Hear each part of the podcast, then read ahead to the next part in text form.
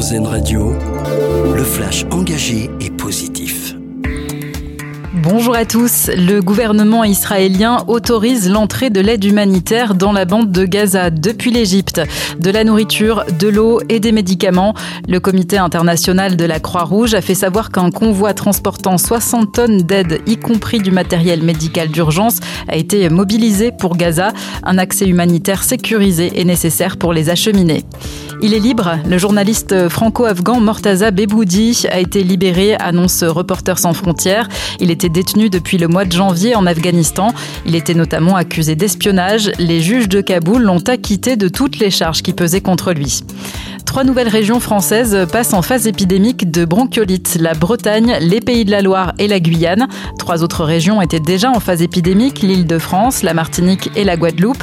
Les autorités sanitaires recommandent d'appliquer les gestes barrières en présence des enfants de moins de deux ans afin de les protéger au mieux contre cette infection respiratoire.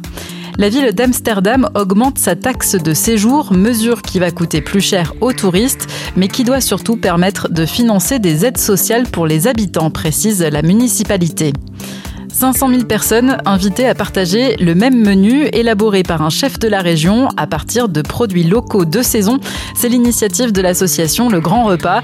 L'événement a lieu aujourd'hui dans 60 départements. Et pour savoir où se trouvent les chefs participants près de chez vous, rendez-vous sur legrandrepas.fr.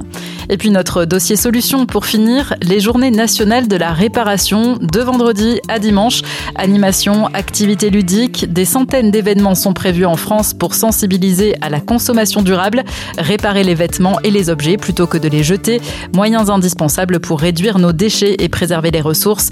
Le programme est à retrouver sur le site des journées de la réparation. Bonne matinée à l'écoute d'Airzen Radio. Une autre vision de l'actualité. C'était le flash engagé et positif d'Airzen Radio.